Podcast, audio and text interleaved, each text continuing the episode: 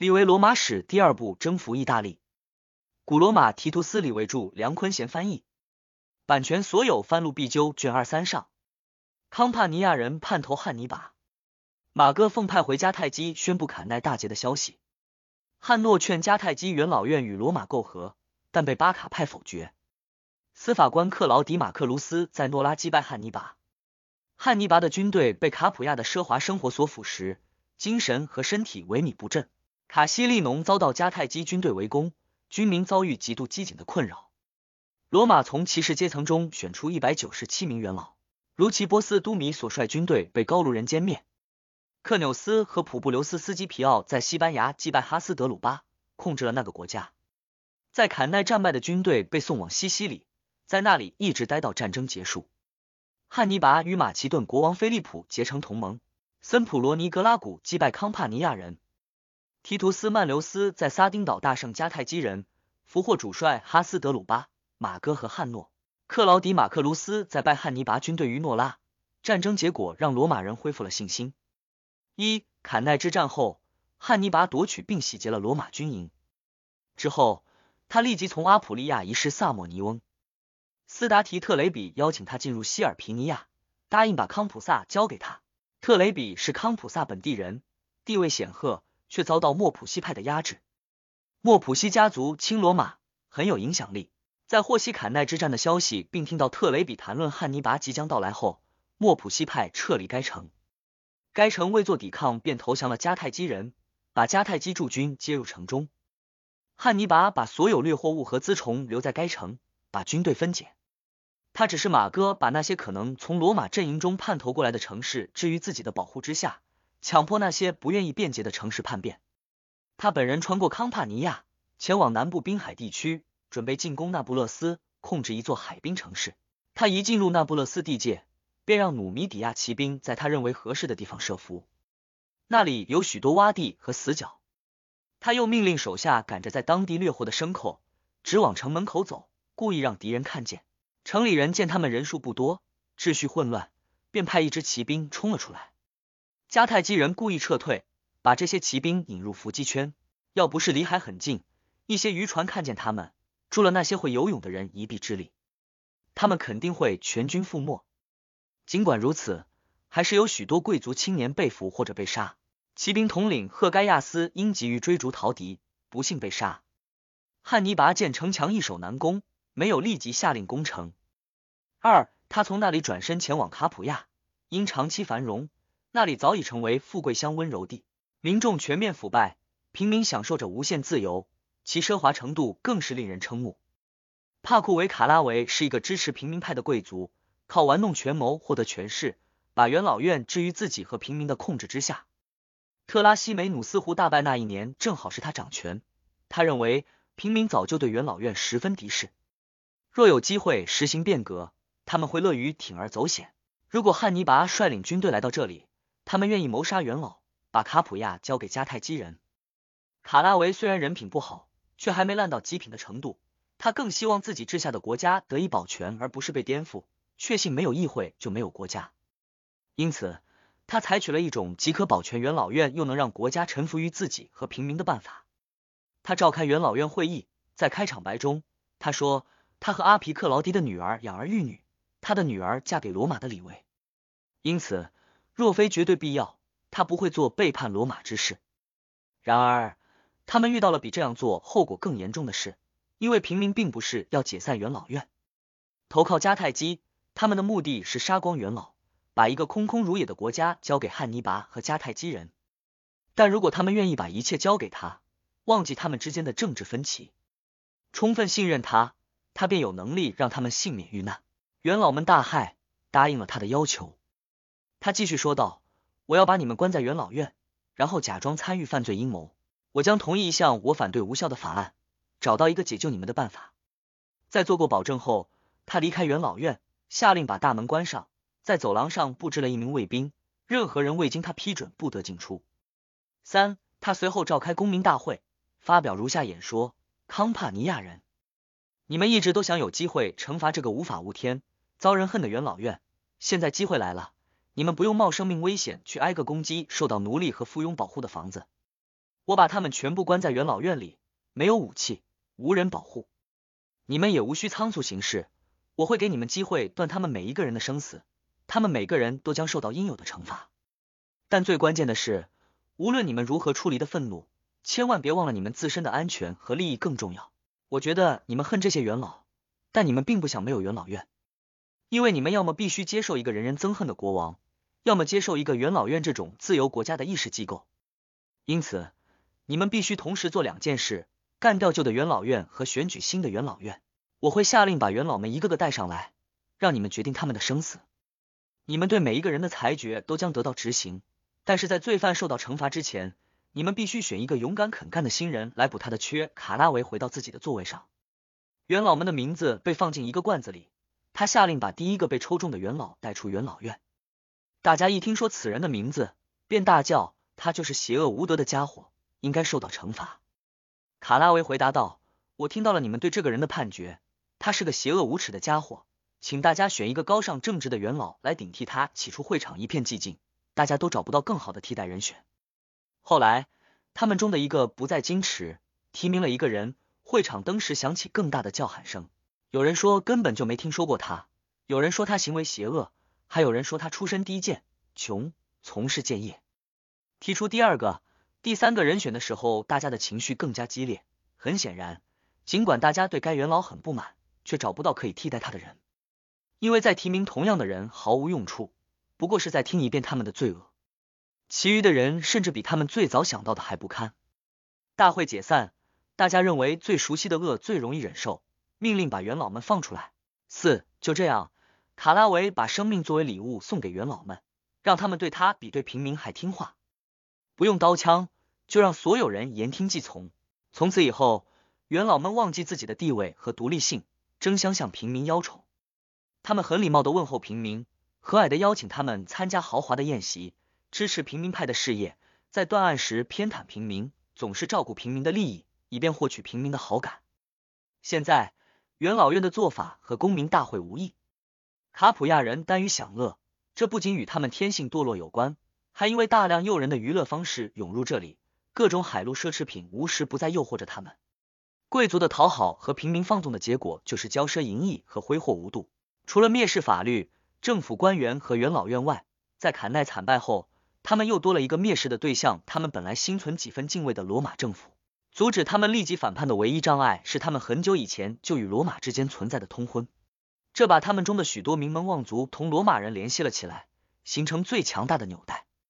许多人在罗马军队服役，他们中的三百名骑兵是康帕尼亚贵族中的精华，被罗马人挑选出来并送去守卫西西里各城市。五。这些士兵的父母和亲戚好不容易才说服政府派使者去找罗马执政官。这时候瓦罗还没有前往卡努西翁，他们在维努下找到了他。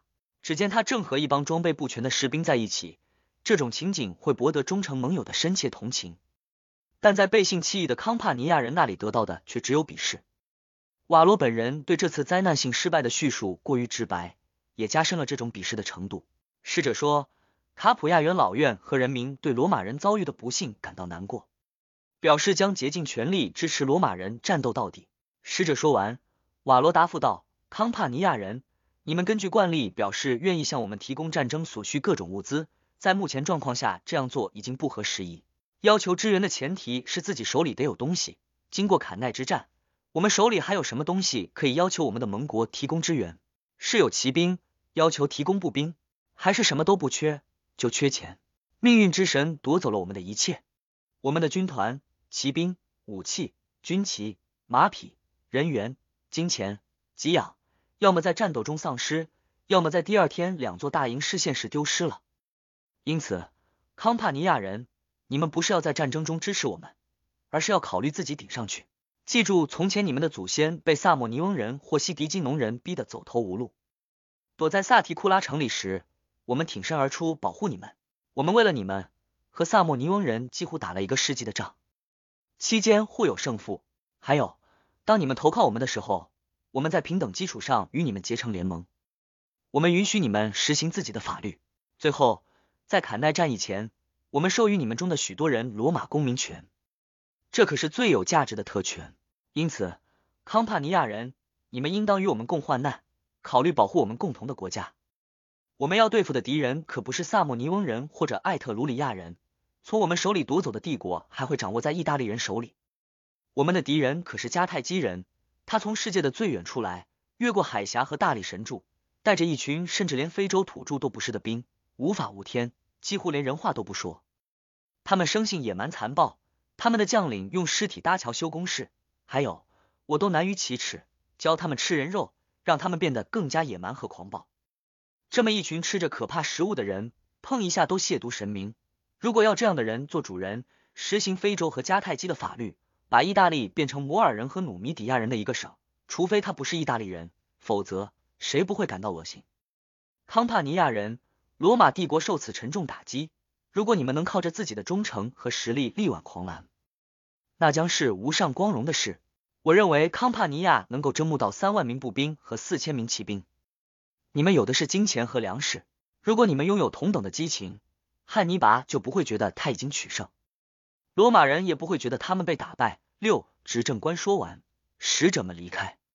在回家的路上，他们中有个名叫维比维留斯的人说：“康帕尼亚人的机会来了，他们不仅可以夺回被罗马人抢走的领土，还能取得意大利的控制权。他们可以以自己喜欢的条件和汉尼拔缔结合约。毫无疑问，汉尼拔结束战争，荣归非洲之后，会把意大利的统治权留给康帕尼亚人。所有人都同意维比的说法，大家拼凑出一份使团报告。”说罗马的势力已经灰飞烟灭，平民及元老院大部分成员立即开始考虑背叛罗马。不过，这个计划被年长的元老推迟了几天。最后，多数人的意见占了上风，他们决定派上次出使罗马执政官的使团到汉尼拔那里去。我在某些年鉴中看到，在使团成行，他们决定反叛之前，康帕尼亚人派使者到罗马，提出如果想得到他们的支援。罗马执政官的议员必须从康帕尼亚人中选出。罗马人大怒，下令把他们赶出元老院，一名护从送他们出城。他们被勒令当天不得在罗马境内投诉。不过，这个要求和拉丁人从前所提的要求一样过分，科伊略和其他作者均未提及。而他们这样做不无理由，因此我也不敢为其背书。七使者找到汉尼拔，与他达成如下协议：迦太基将领对康帕尼亚公民没有管辖权。不得强迫康帕尼亚人服兵役或者从事其他工作。卡普亚实行自己的法律，选择自己的官员。康帕尼亚人可以从迦太基人手中挑选三百名俘虏，以便交换在西西里服役的康帕尼亚骑兵。这就是双方之间的协议。但除此之外，康帕尼亚人还犯下这些暴行。暴民们下令立即将盟军都统和其他罗马人抓起来，他们中的一些人在服兵役，其他人则属于非公务人员。他们被关在浴室里，用高温和蒸汽闷死，死状可怖。有一个名叫德奇马吉的人，竭尽全力阻止实施这些暴行，以及派使者到汉尼拔那里。如果他的国人脑子正常，他应该不难登上高位。他听说汉尼拔的一支军队正在赶来，便提醒大家当年普罗斯的残暴以及塔伦顿人的悲惨境遇。他先是公开而明确的反对放军队入城，随后他敦促他们将进城的迦太基人驱逐出去，或者。如果他们想对背叛自己最古老、最亲密盟友的行为进行赎罪，就应该杀死迦太基人，与罗马人重修旧好。这些事情对汉尼拔来说并不是秘密。他先派人去把马吉叫到他的军营，在遭到马吉以汉尼拔对康帕尼亚人没有管辖权为由拒绝后，一怒之下命人将他锁上带来。但后来他担心使用武力会出乱子，又担心冲动之下会发生意想不到的冲突。便亲自率领一小股军队前往卡普亚，行前派人给康帕尼亚的将军马留布洛修斯送信，说他第二天到达。马留召开公民大会，命令大家带上老婆孩子，集体出城迎接汉尼拔。所有人欣然从命，平民们都想一睹这一常胜将军的风采。德奇马吉既不出去见他，也不躲着，他不想让人认为自己胆小如鼠。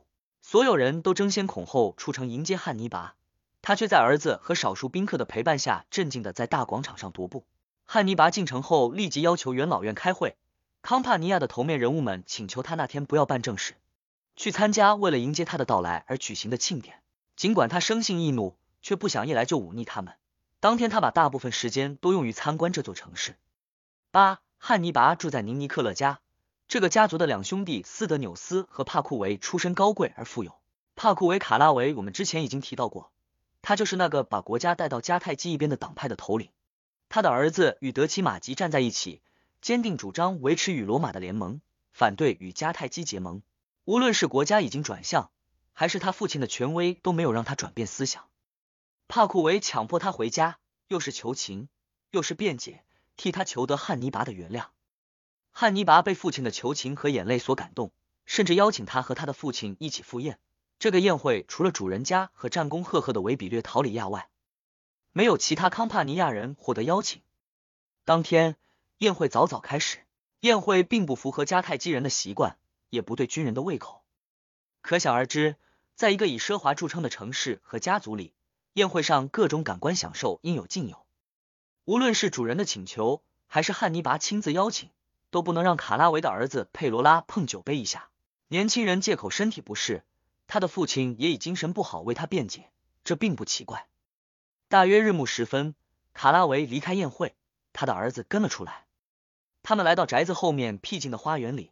儿子说道：“父亲，我有个计划，如果得以实施，我们不仅能让罗马人原谅我们叛投迦太基人的罪过，还能为我们康帕尼亚人赢得前所未有的尊重。”他的父亲惊问：“什么计划？”他把衣服往后一撩，露出身子的一边，只见上面别着一把剑。我将用汉尼拔的血来签订我们与罗马的同盟条约。我希望你能第一个知道，或许在我办事的时候你不想在场。就老头一听这话，又看到儿子的表现。仿佛自己已经身临其境，吓得灵魂出窍，大叫道：“我求求你了，我的儿子，看在父子连心的份上，千万别当着父亲的面干这种可怕的勾当。几小时前，我们才当着众神的面，牵着右手向汉尼拔宣誓效忠。这刚一转身，我们就用发誓效忠的手来对付他。你是受到汉尼拔邀请的三个康帕尼亚人之一，刚刚离开座位，就准备让浩克的主人流血五步。我能让汉尼拔原谅我的儿子。”却不能让我的儿子放过汉尼拔。但是你也可以不管不顾，把我们的誓言、我们的信仰和我们父子之情置之脑后，尽管把这最可怕的计划付诸实施，只要不会把我们都毁掉就行。你是打算单个对付汉尼拔吗？那一群自由人和奴隶会干什么？那些眼睛紧盯着他的人会干什么？在你发疯的时候，那么多的人会无动于衷吗？你能抗拒汉尼拔的表情吗？那可是让军队害怕。连罗马人都能被吓退的。还有，即便无人出手相助，如果我用身体护着汉尼拔，你能狠下心来对我动手吗？你要知道，你要伤害到他，就必须先刺穿我的胸膛。宁可在这里止步，也不要在那里被毁。希望此刻我能劝动你，就像我今天为了你而说服别人那样。年轻人被说的流下了眼泪。卡拉维紧紧拥抱着他，给了他一个深情的吻。他继续恳求，直到年轻人放下他的剑。保证不干此事。随后，年轻人说道：“我会把欠国家的债向我的父亲偿还。但是我感到难过。你三次背叛了国家。第一次，你带领国家叛离罗马；第二次，你提议与汉尼拔结盟；第三次，也就是今天，你阻止和推迟了卡普亚回归罗马的进程。收回这把剑吧，我的祖国。我本来准备用它来守住这座卫城的，可我的父亲却夺走了它。”说完。他把剑从花园里扔了出去，掉落到大街上。他随后回到宴席上，以免遭到怀疑。十第二天，元老院挤满了前来聆听汉尼拔讲话的人。他讲话的第一部分亲切和蔼，他感谢康帕尼亚人抛弃与罗马人的同盟关系，选择与他做朋友。在他的众多慷慨许诺中，他表示要让卡普亚很快成为全意大利的首都，罗马人和其他国家都要接受他所制定的法律。不过有一个人既得不到迦太基人的友谊，也不能和他汉尼拔结盟。此人既不是康帕尼亚人，也不能被称之为康帕尼亚人，那就是德奇马吉。他要求将此人交给他，元老院必须当着他的面审判此人，并作出裁决。尽管许多人认为德奇马吉不该受到如此严厉的对待，一切刚刚开始，他们的自由就受到不小的侵犯，但所有的人都同意了汉尼拔的这项要求。汉尼拔离开元老院，坐到行政长官的工作上，命令将德奇马吉逮捕，送到他跟前。马吉却威武不屈，声称这种做法违反了两国订立的条约。他被戴上铐子，由一名护从押送，来到汉尼拔的军营。在头被蒙上之前，他一边走一边高声对周围的群众说道：“康帕尼亚人，你们求人得人，这就是你们要的自由。我康帕尼亚数一数二的人物，在大广场的中央，在光天化日之下被锁着去处死。即使是卡普亚被攻陷，也不会有比这更可怕的暴行吧？去迎接汉尼拔吧，把你们的城市打扮的尽可能漂亮，把他到来的那一天定为节假日，好有机会看看你们是如何战胜自己同胞的。他的话似乎对民众起了作用，于是他被蒙上头，以更快的速度拖出城门。他被带到军营后，立即又被带上船，送往迦太基，以免这一不义之举在卡普亚激起民变。也防止元老院后悔交出自己的头面人物。他这样做也是为了避免在有人来找他要人时，自己因拒绝而得罪新盟友，或者被迫答应，在卡普亚留下一个叛乱的煽动者。一场风暴把船刮到库雷奈，那里当时属于埃及国王的地盘。马吉逃到托勒密国王的雕像下寻求庇护，他被送往亚历山大城。当托勒密得知他是被汉尼拔违反条约抓捕后，下令将他释放。并允许他前往他想去的地方，无论是罗马还是卡普亚。马吉说，卡普亚对他来说不安全。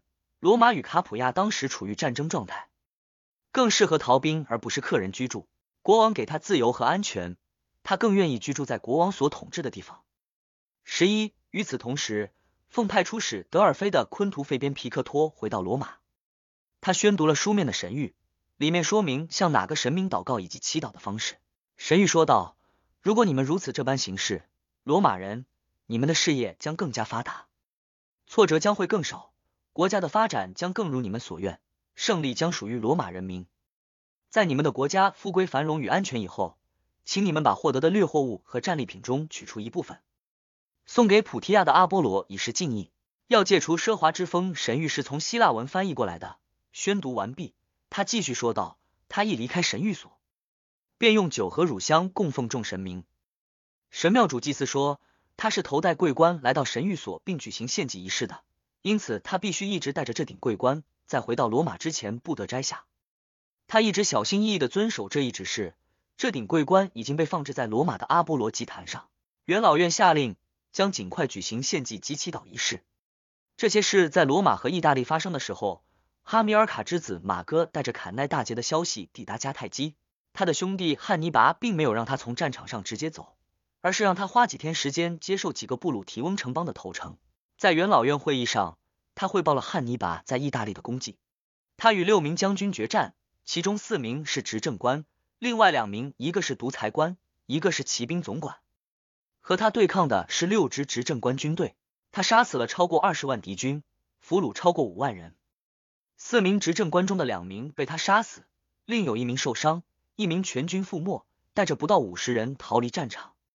那名拥有执政官权力的骑兵总管被打败，逃之夭夭。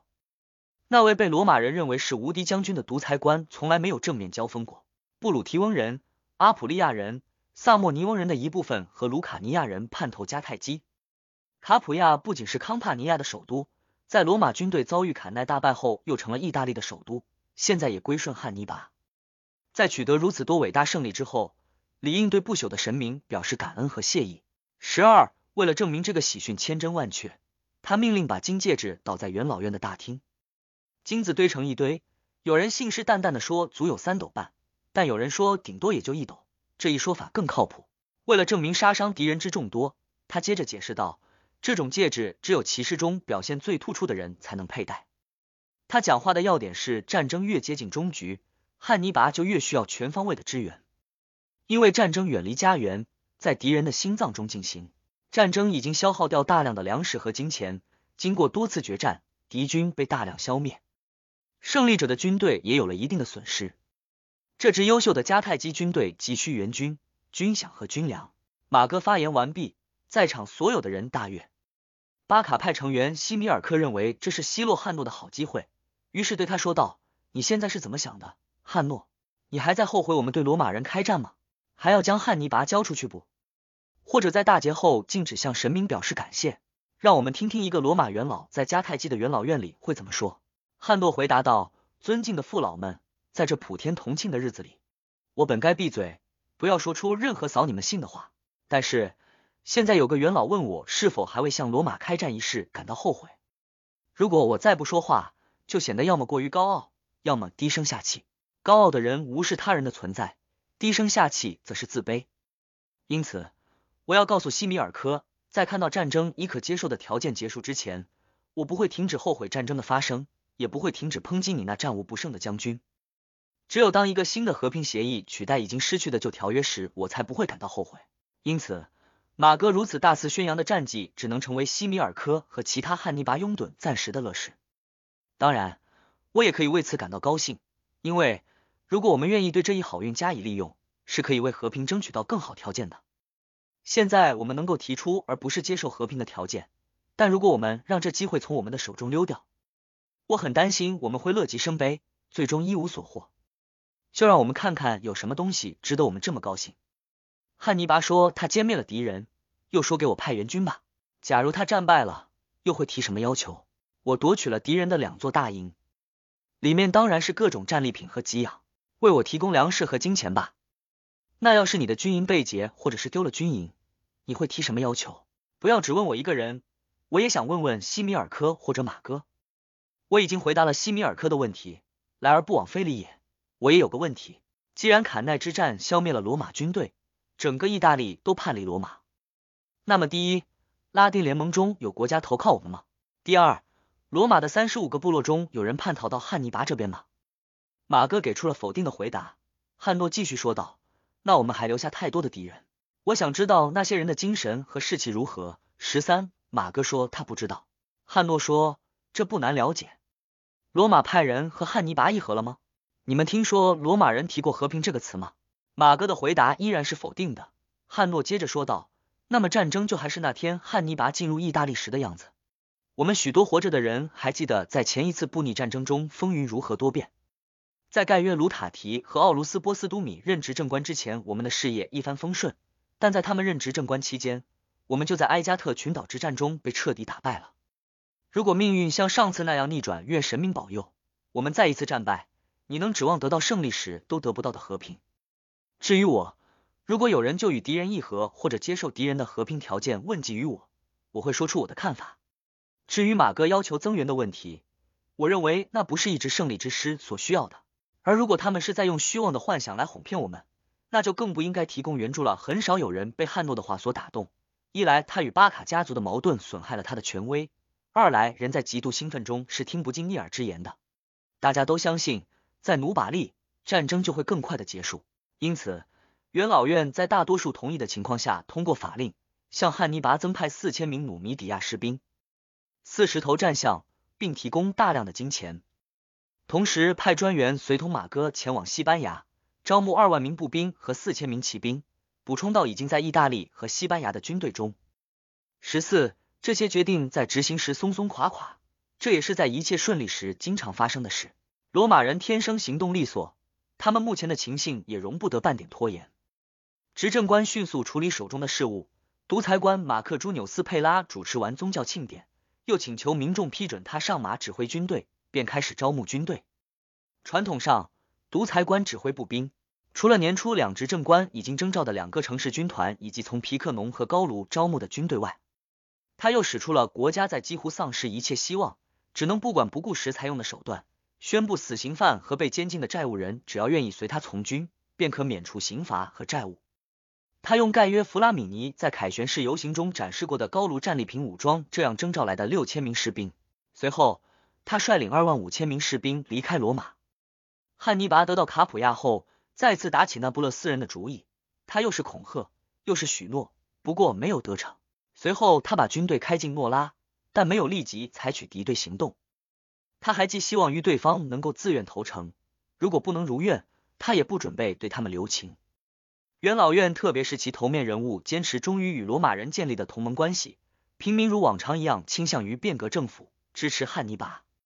他们最担心的是土地遭到破坏以及围城时所要承受的种种苦难和屈辱，因此鼓动造反的人不少。在这种情况下，元老院担心，如果他们公开行动，恐怕无法对付情绪激动的群众。为了争取时间，他们心生一计。他们声称同意叛投汉尼拔，但是对于以什么条件与之建立友好关系还没有达成共识。在以这种方法赢得时间后，他们立即派人到卡西利农去找罗马司法官马克卢斯克劳迪，告诉他诺拉的紧急事态。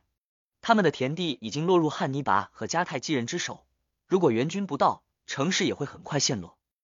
元老院答应民众叛离罗马，暂时稳住了他们。马克卢斯高度赞扬了诺拉人，要求他们以同样的方法继续拖延下去，等他到来。与此同时，隐瞒他们之间往来的消息，不要透露出任何可以从罗马获得增援的希望。他从卡西利农前往卡拉提亚，从那里渡过福尔图努斯河、金萨提库拉和特雷比亚，沿苏艾苏拉的山脉而行，抵达诺拉。十五，罗马司法官到来后，迦太基军队离开诺拉，开到那不勒斯附近的海边。他们急于占领一座海港，以便为来自非洲的船舰提供一个通道。但他们听说那不勒斯已经被一个名叫马克朱纽斯希拉努斯的罗马官员所控制，他是应那不勒斯人的邀请而来的。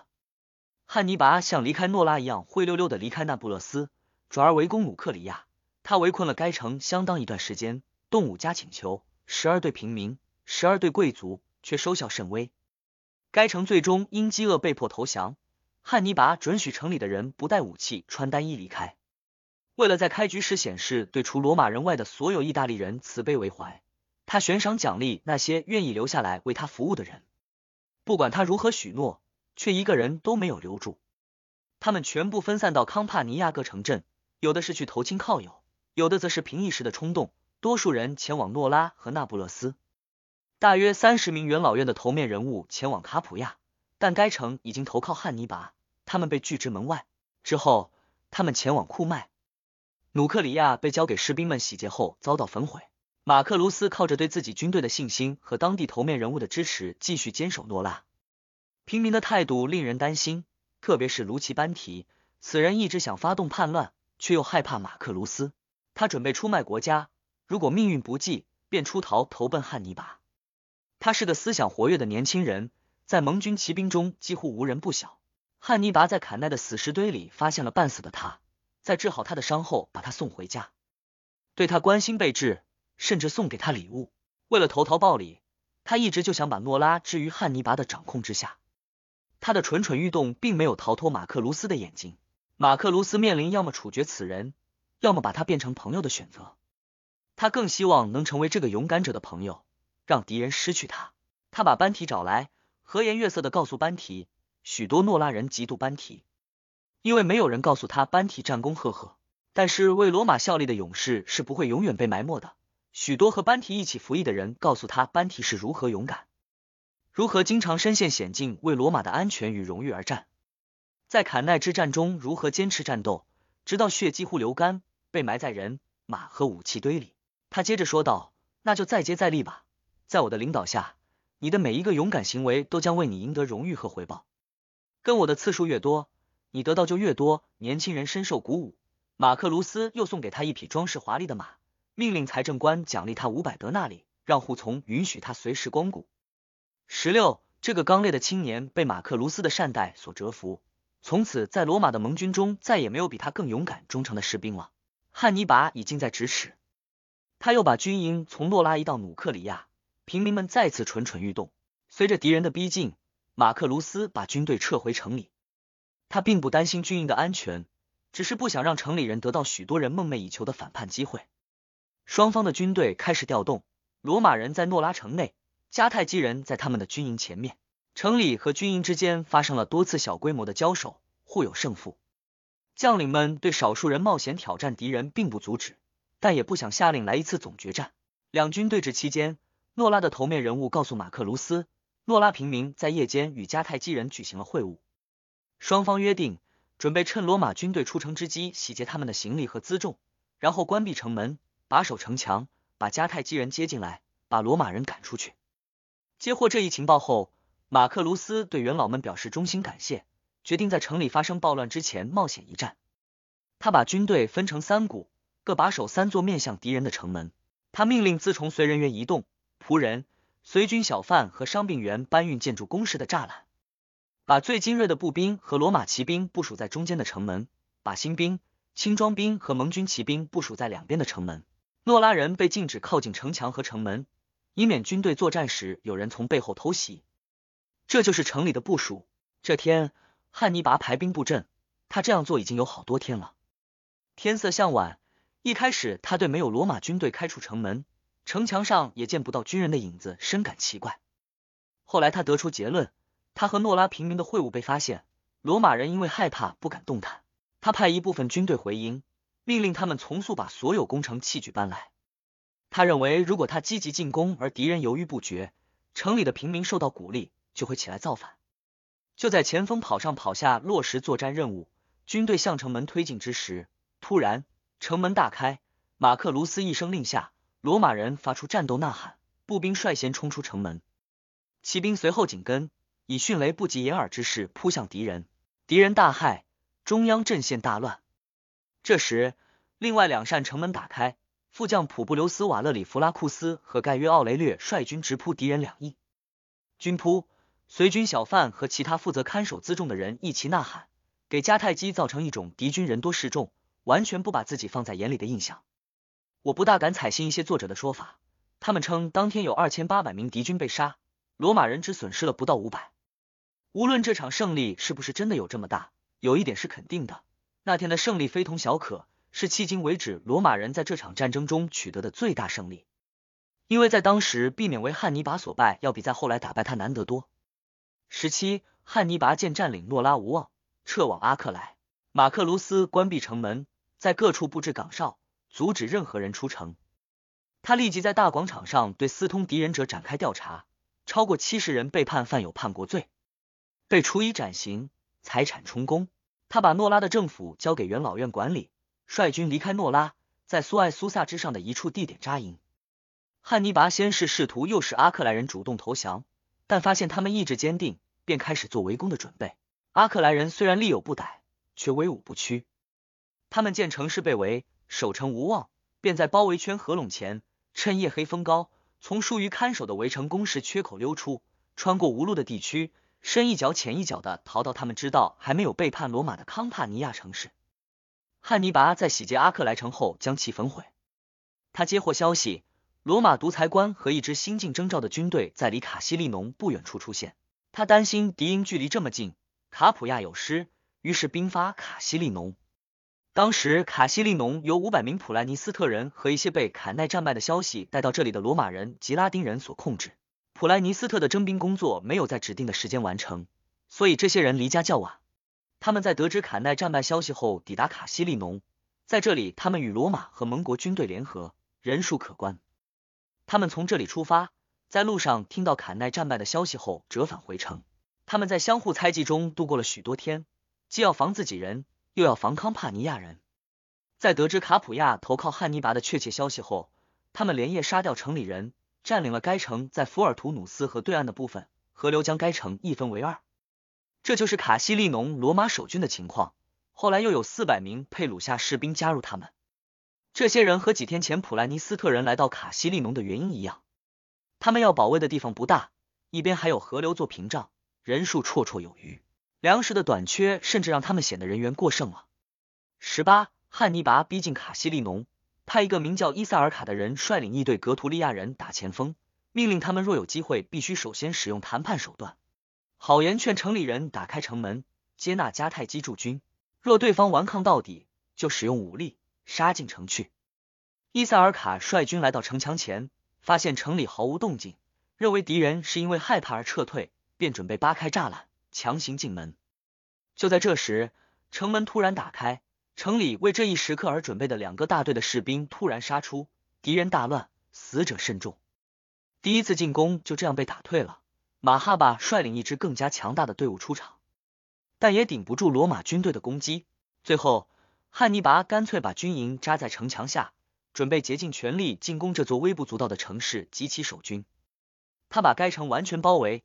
但在进攻中损失了不少人，包括所有最靠前的人，他们被城墙上和角楼里的投射物射杀。有一次，他差一点就把敌人消灭，他们攻得太猛，被汉尼拔的战象冲得七零八落，乱哄哄跑回城里。被杀的人数相对于这支小部队而言不可谓少，若不是夜幕降临，战斗结束，还会有更多的人被杀。第二天，所有人都像打了鸡血一样，希望开始攻城。汉尼拔悬赏一顶金冠给率先登城的人，又责备这些萨根顿的征服者拖拖拉拉，连建在平地上的一座小堡垒都拿不下。他提醒大家他们在坎奈、特拉西梅努斯和特雷比亚的战绩。他们又是使用工程机，又是挖地道，明的暗的法子一起上，无所不用其极。罗马的盟军则用堡垒对付工程机，用反挖地道截断敌人的地道，也是明招阴招一起上。最后，汉尼拔既羞愧又沮丧，停止进攻。他加固了营盘，留下少数守军，以免给人半途而废的感觉。自己撤往卡普亚过冬去了。在冬天的大部分时间里，他让军队有房可住。他的军队在各种艰难的环境中百炼成钢，却从来没有体验过舒适的生活。这支军队没有被严酷的环境击败过，却被好运和纵欲摧毁了。他们沉溺于自己完全陌生的享受中，无法自拔。睡眠、酒精、宴会、女人、洗浴和安逸，一天比一天更具诱惑性，完全麻痹了他们的精神和肉体。从这往后，保护他们的不是实力，而是过去胜利的光环。在这件事上，汉尼拔被那些精通兵法的人们认为犯了一个比没有从坎奈战场指导罗马更大的错误。那一次还可以被看作只是推迟了胜利的到来，但这次错误却剥夺他取得胜利的能力。大力神作证。他离开卡普亚时，军队完全变了样，以前的军纪不见了。许树人带着妓女归队，一开始住进帐篷，要承受行军的疲劳和执行各种军事任务。他们的表现就像是新兵蛋子，身体和精神全都萎靡不振。从那时起，在整个夏季攻势里，许多人不请假离开军队。卡普亚是逃兵们唯一的去处。十九，严冬开始消退时，汉尼拔把军队开出冬令营，返回卡西利农。尽管进攻有一段间歇期，围城却给城里的居民和驻军造成了严重的给养短缺。独裁官已经回罗马重新举行授权仪式，提图斯·森普罗尼指挥罗马军队。尽管马克卢斯很想前往增援，但是福尔图努斯河水暴涨，诺拉人和阿克莱人害怕罗马军队离开后，他们会遭到康帕尼亚人报复，恳求让他留下来，因而不能成行。格拉古驻扎的地方离卡西利农不远，但独裁官有令。不得在他离开期间采取军事行动，因此，尽管来自卡西利农的消息每天都在考验着人的忍耐力，他却岿然不动。有些人饿得受不了，从城墙上跳下；还有人裸身站在城墙上，把身体暴露在敌人的投射器下。格拉古闻之痛苦万分，却不敢违反独裁官的命令而出战。他知道，如果他公开往城里运送物资，战斗将不可避免；秘密运送也不可能。于是他从周围的乡村中收集粮食，装在木桶里，捎信给卡西利农的人，让他们接收从河里漂流下来的木桶。第二天晚上，所有的人都注视着河面，格拉古捎来的信燃起他们心中的希望之火。木桶顺流而下，粮食被平均分配给了所有的人。同样的事在第二天和第三天发生，都是在晚上发送和接收，因此逃过了敌人哨兵的眼睛。但是后来连续下雨。河流比平时湍急，水流把木桶冲向敌人控制的对岸。挂在河边的柳树间，事情就这样被敌人发现了。汉尼拔的豹从此加强看守，确保从河里飘下来的东西进不了城。不过，罗马人倒进河里的坚果还是被河流中间的障碍物拦住，为城里人所获得。最后，他们食物短缺到了极限，开始吃用热水泡软的皮带和盾牌上撕下的皮条。老鼠和其他动物也没有被放过。他们甚至挖城墙根下的植物和草根，敌人把城墙外长草的地方都刨了个遍，他们就往里扔萝卜种子。汉尼拔一见，大叫道：“我要坐在这里等那东西发芽吗？”迄今为止，汉尼拔从未想过要谈判。终于，他同意接受自由人赎身。双方商定每人的赎金是七盎司，在获得安全承诺后，城里的人投降。在支付赎金之前，他们被带上镣铐。之后，他们根据承诺被送回库麦。这种说法比另一个故事可信。有人说，他们在离开时被汉尼拔派去的一支骑兵所杀。他们多数是普莱尼斯特人，在五百七十名驻军中，几乎有一半死于刀枪和机警，其余的人随他们的将军马克阿尼奇安全返回普莱尼斯特。阿尼奇从前是个书记员，在普莱尼斯特大广场上有一座他的雕像。他身披铠甲，穿着官服，头部被蒙住。是这种说法不虚的证明。在一个铜盘上还刻有这样的铭文，以此纪念在卡西利农驻守的弟兄们。马克阿尼奇敬献。这段传奇故事也被刻在命运之神庙里的三座雕像上。二十，卡西利农被归还给康帕尼亚人，汉尼拔从军队中抽调七百名士兵驻防该城，以防在他离开后，该城遭到罗马人的攻击。罗马元老院投票决定给普莱尼斯特士兵发双饷，免除五年兵役。他们还因为勇敢而被授予罗马公民权，但他们选择保持现状。佩鲁夏人的命运就不那么清楚了，他们自己没有记载，也不能从罗马的法令和记录中一窥端倪。佩特利亚人是唯一与罗马保持同盟关系的布鲁提翁人。此时，他们正因采取不同政策而遭受控制该地区的迦太基军队和其他布鲁提翁国家的进攻，他们痛苦不堪，于是派人向罗马求援。当被告知必须想办法自保时，他们在元老院大厅里大放悲声，激发了元老们以及平民大众的深切同情。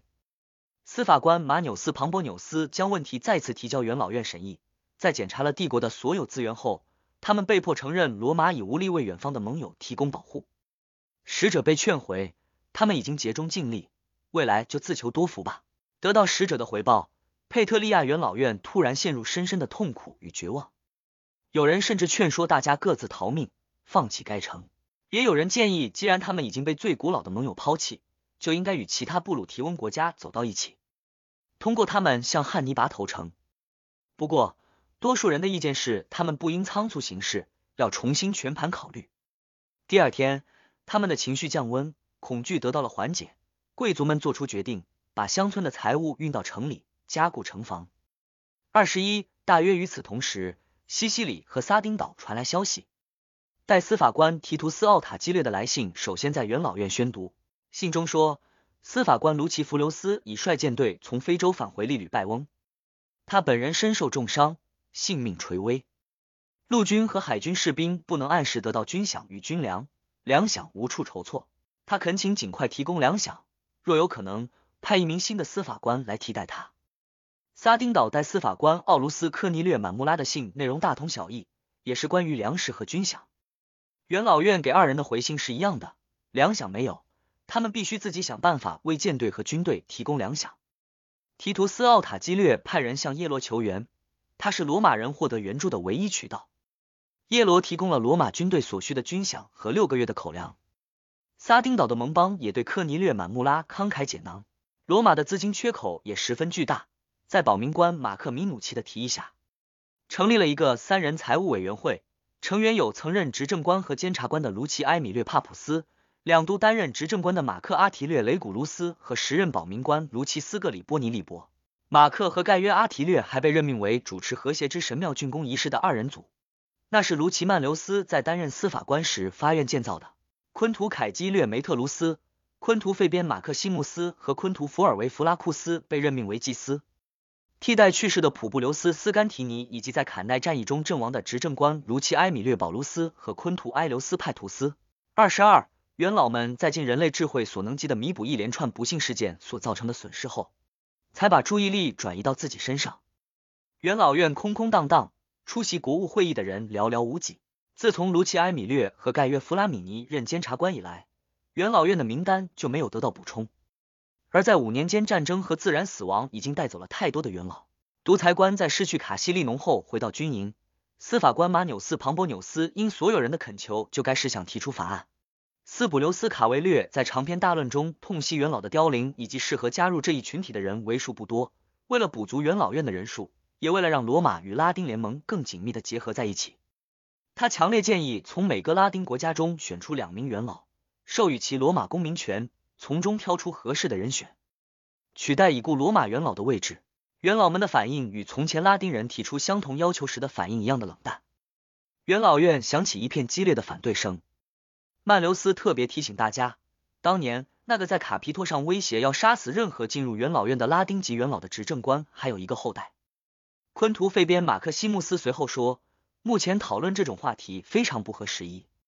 罗马的盟邦已经在是否与罗马继续结盟上摇摆不定，这个议案会进一步影响他们的情绪。元老院应该用整体的声音把一个人的鲁莽建议压下去。如果在这个屋子里有什么声音应该深埋，那肯定就是这一个，他应该被彻底遗忘，仿佛不曾发出过。卡维略的话题就此打住。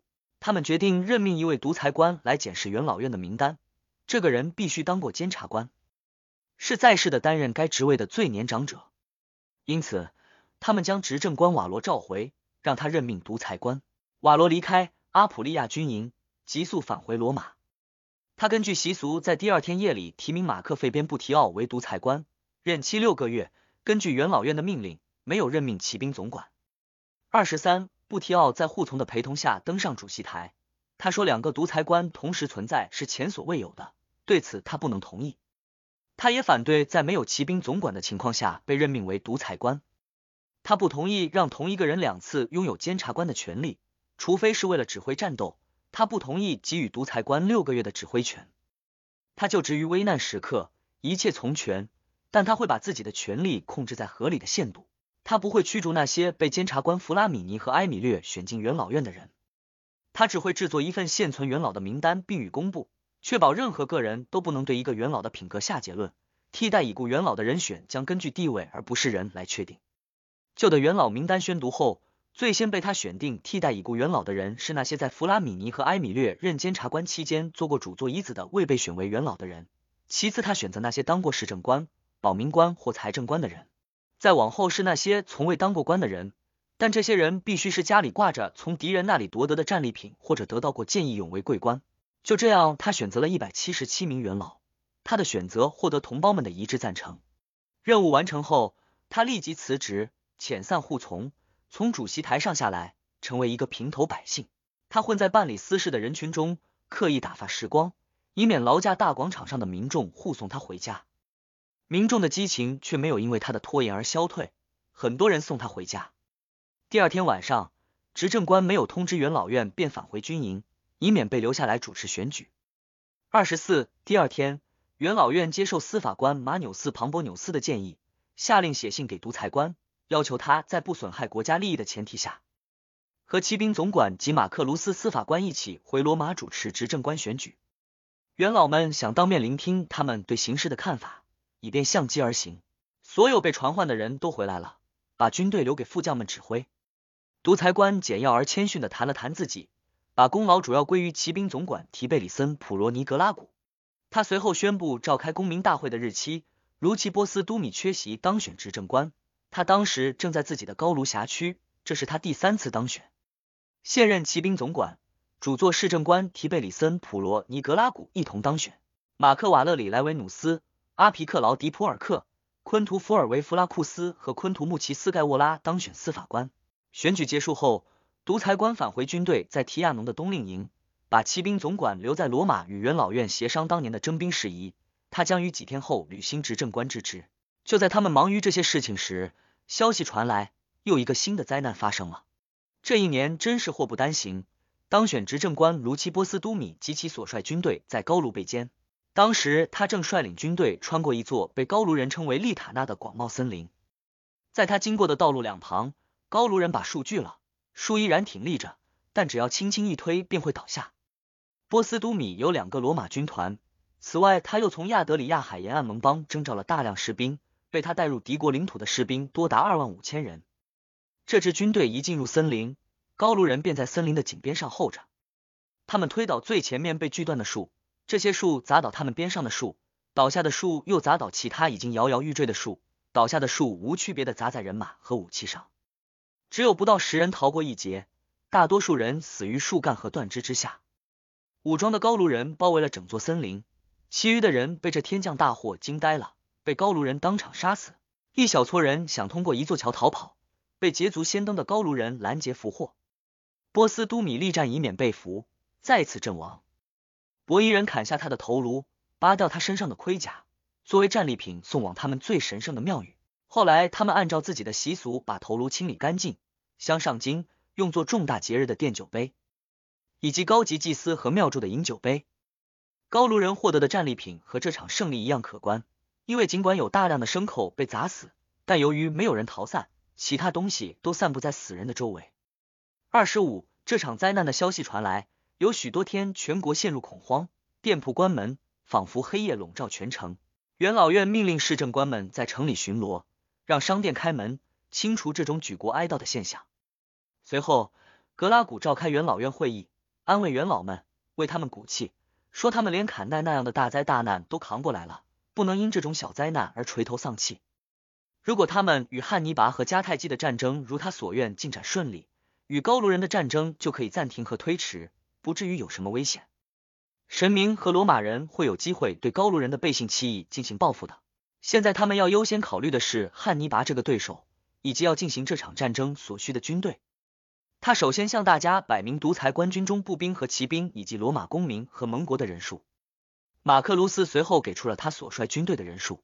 那些熟悉的人还被问及执政官瓦罗在阿普利亚军队的人数，但是要进行如此重要的一场战争，就必须征召足够的执政官军队。